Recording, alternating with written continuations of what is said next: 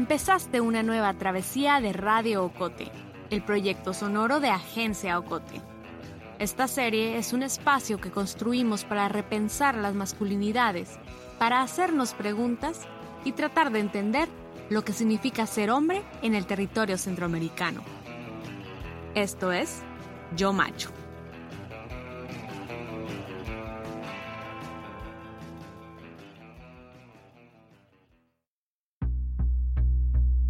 Él habla sobre que ha hecho muchas veces a hombres jóvenes la pregunta de que si alguna vez han estado expuestos a violencia. Y ellos dicen que no. Luego les reafirma la pregunta, ¿alguna vez te peleaste en la escuela? Y no, pues sí. ¿Y cuál fue la consecuencia? Pues me desviaron el tabique. Pues una vez me rompí esto, pues. Y entonces como también no reconocemos como violencia muchas de nuestras prácticas porque se ha interiorizado que la violencia es parte de la naturaleza de los hombres. ¿Escuchaste alguna vez el así son los hombres después de que ocurriera un hecho violento? ¿Cuántas veces te dijeron que pegar era algo de machos o te repitieron el famoso no dejes que te toquen la cara?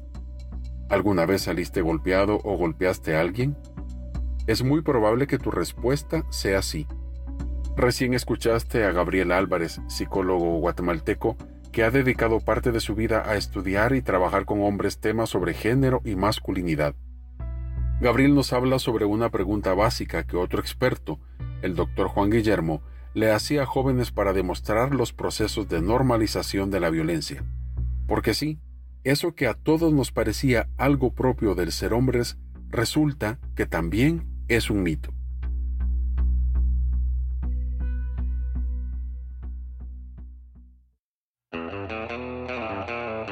Damos la bienvenida al cuarto y último episodio de nuestra serie Yo Macho, el espacio de Radio Cote para hablar sobre otras formas de masculinidad.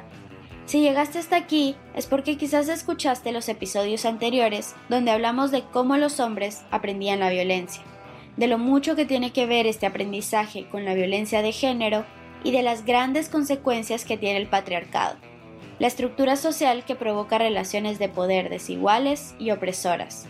Si aún no los has escuchado, te recomendamos que lo hagas. En este último episodio, con ayuda de Gabriel Álvarez, vamos a desmitificar algunas creencias que normalizan la violencia de género. Además, tomaremos un tiempo para dar algunos ejercicios que permiten deconstruir esa imagen de macho, que hasta ahora hemos expuesto no trae muchas cosas buenas para nadie. A través de la deconstrucción, es posible sembrar el camino para algo básico, reconocer, respetar y promover el derecho a la igualdad y no discriminación de todas las personas. Soy Melissa Rabanales. Y yo soy Roberto Samayoa Ochoa. Te invitamos a que nos acompañes, a que nos hagamos preguntas y ojalá encontremos respuestas.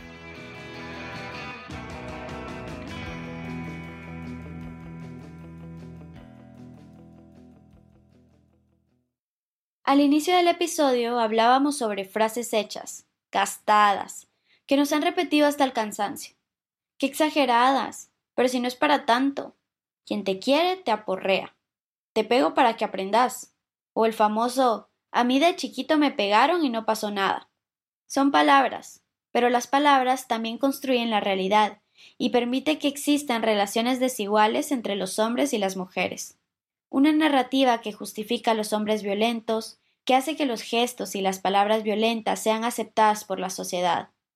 Estos son algunos mitos que Maite Gorrochategui y Oriola de Jaro recopilaron en el documento Materiales didácticos para la prevención de la violencia de género.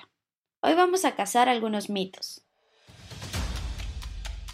Mito número 1. Un hombre no maltrata porque sí. Algo hizo ella para provocarlo.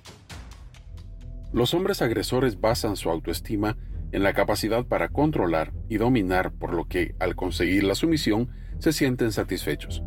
El hombre agresor interpreta como provocación que la mujer tenga y exprese sus propios deseos y opiniones y se comporte según los mismos.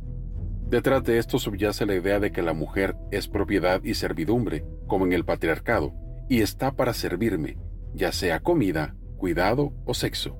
Y ese es uno de los privilegios más consentidos por el patriarcado. Mito número 2. Si una mujer es maltratada continuamente, la culpa es suya por seguir conviviendo con ese hombre.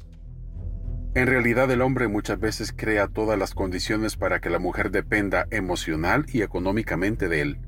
Es común que un hombre violentador haga que la mujer corte relaciones con su familia y sus amistades para tener mayor control. Además de la violencia física que puede terminar con la muerte de la mujer, el hombre ejerce mucha violencia psicológica y simbólica al denigrarla o hacerla sentir mal continuamente. Además, hay todo un andamiaje social gracias de nuevo al patriarcado, que ha construido una sociedad que culpabiliza a las mujeres. Escuchemos qué dice Gabriel Álvarez sobre eso.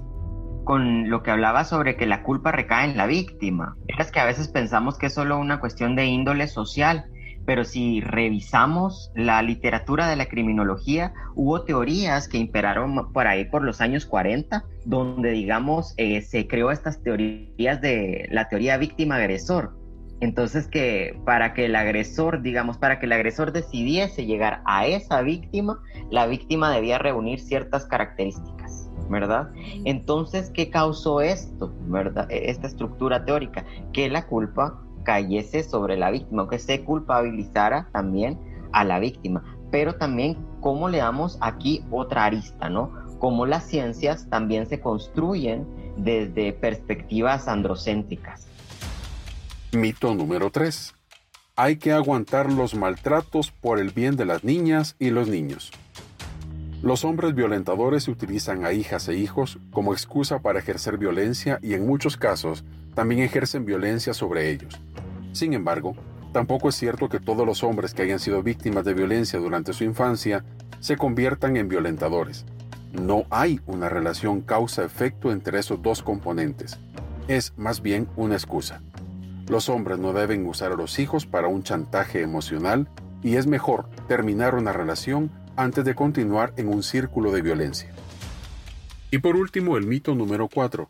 Los hombres que maltratan lo hacen porque tienen problemas con el alcohol u otras drogas, o porque están locos, o porque perdieron el control de forma momentánea. Las tres razones son las más comunes para justificar la violencia y además son falsas. Con las tres lo que se busca es que el hombre no se haga responsable de sus actos.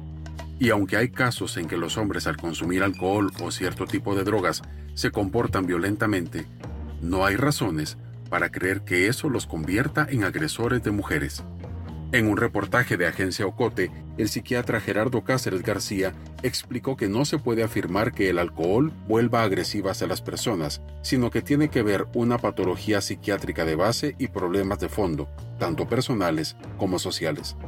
Lo que quiere decir que el alcohol no hace a los hombres golpeadores, son las dinámicas de poder las que hacen que un agresor sienta que puede golpear, gritar, violentar por el simple hecho de ser hombre Gabriel toca un punto importante.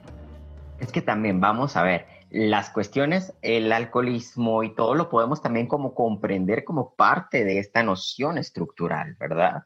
Eh, no podemos negar, o sea, yo lo veo de esta manera, no somos personas puramente que se rijan por la biología, ¿no? Tenemos todo un código cultural, estamos inmersos en un código cultural, estamos inmersos en estructuras institucionales entonces sí hay una lógica funcionando. Y pasa también con el hacer el análisis clínico, que te lo va a discutir mucho la psicología social y los enfoques psicosociales. Y es que no se puede atender un problema, ¿verdad? O una patología sin evaluar el contexto en el que se gestó.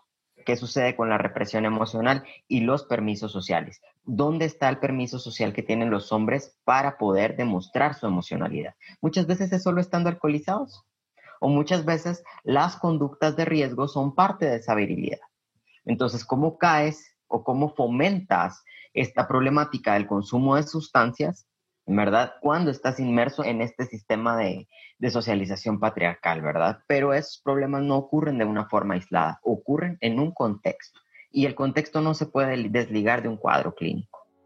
La violencia o las violencias tienen formas diversas.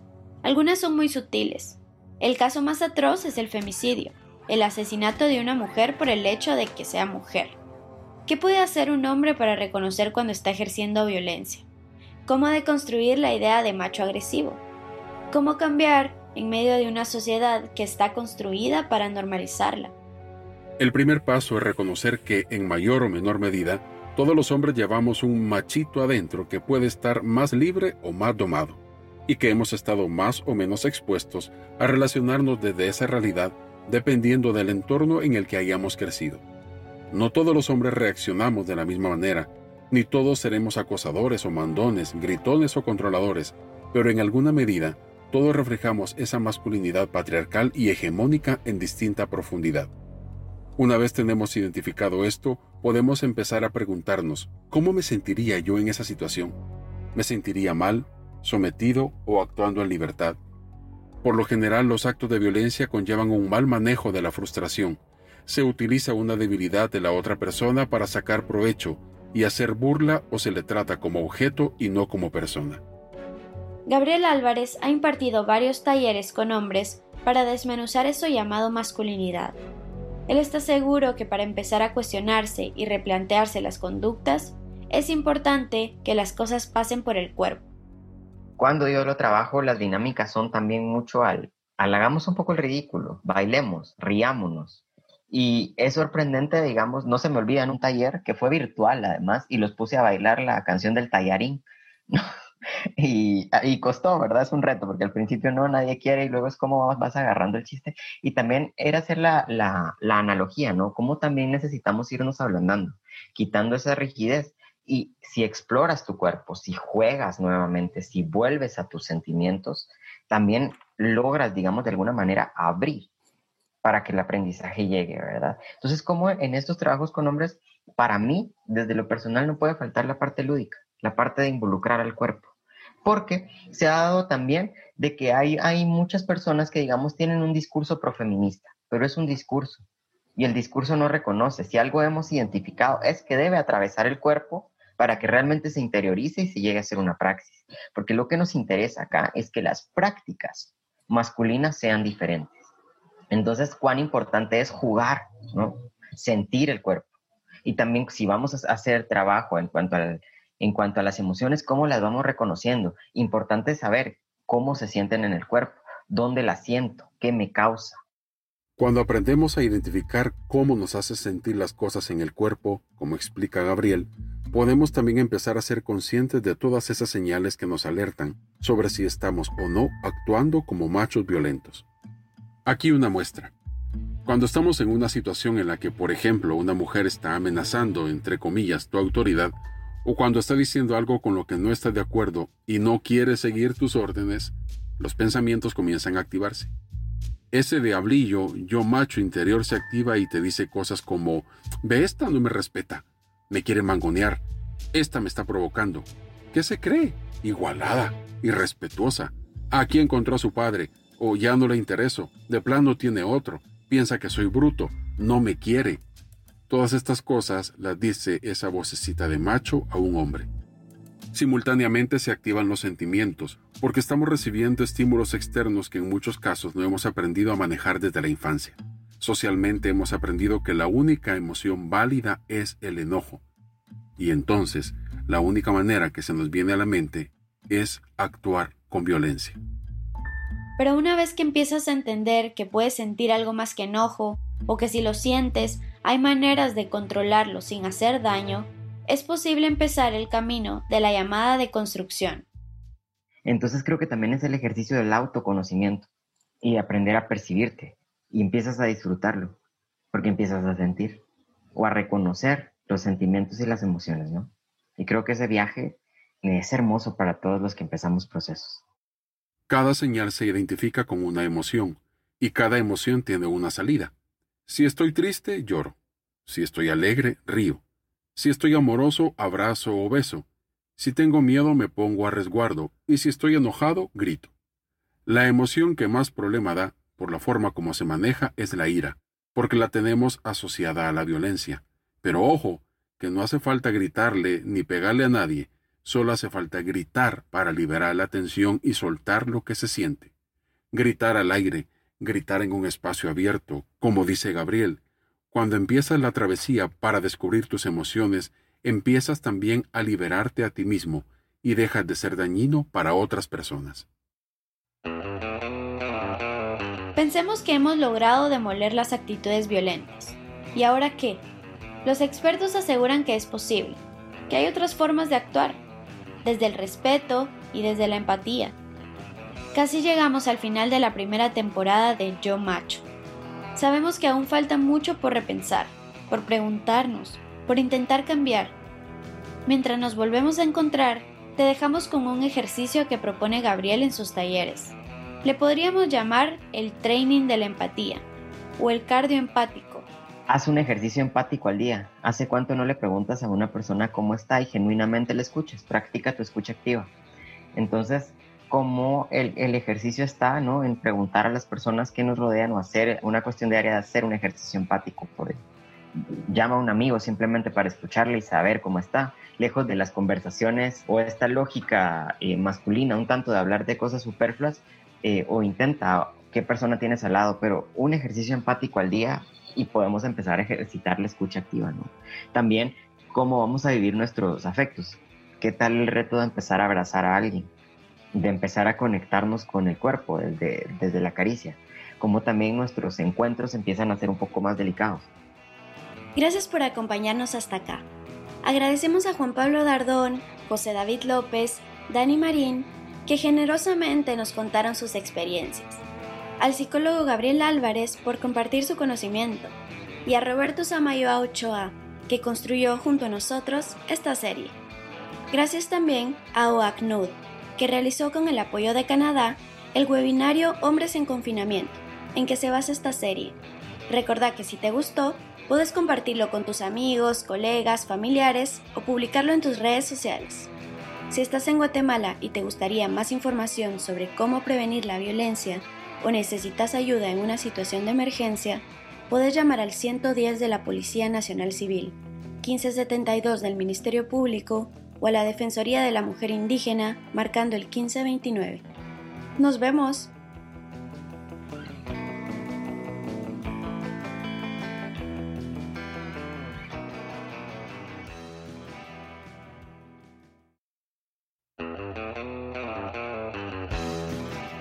Serie Yo Macho es una producción de Agencia Ocote, basada en los intercambios del webinario Hombres en Confinamiento, realizado por la Oficina del Alto Comisionado de las Naciones Unidas para los Derechos Humanos con el apoyo de Canadá.